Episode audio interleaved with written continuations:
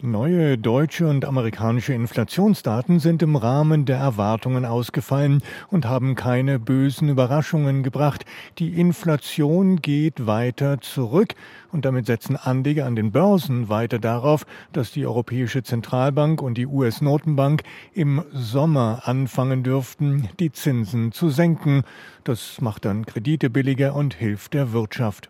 So hat der DAX ein weiteres Rekordhoch erreicht bei 17.742 Punkten und der DAX hat den Handel mit einem Plus von einem halben Prozent bei 17.678 Punkten beendet während manche Händler schon auch von beunruhigender Sorglosigkeit spricht.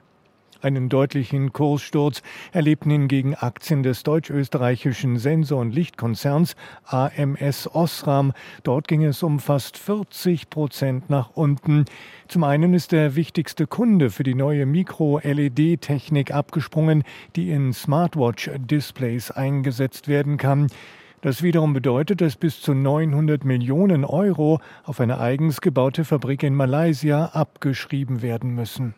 Verschreckt reagierten Anleger auch beim Chipindustrieausrüster Aixtron. Der rechnet dieses Jahr mit deutlich langsamerem Wachstum. Als weitere Stimmungsdämpfer kamen die Nachrichten von AMS Osram dazu und schickten Anteilsscheine von Aixtron um fast 20 Prozent in den Keller.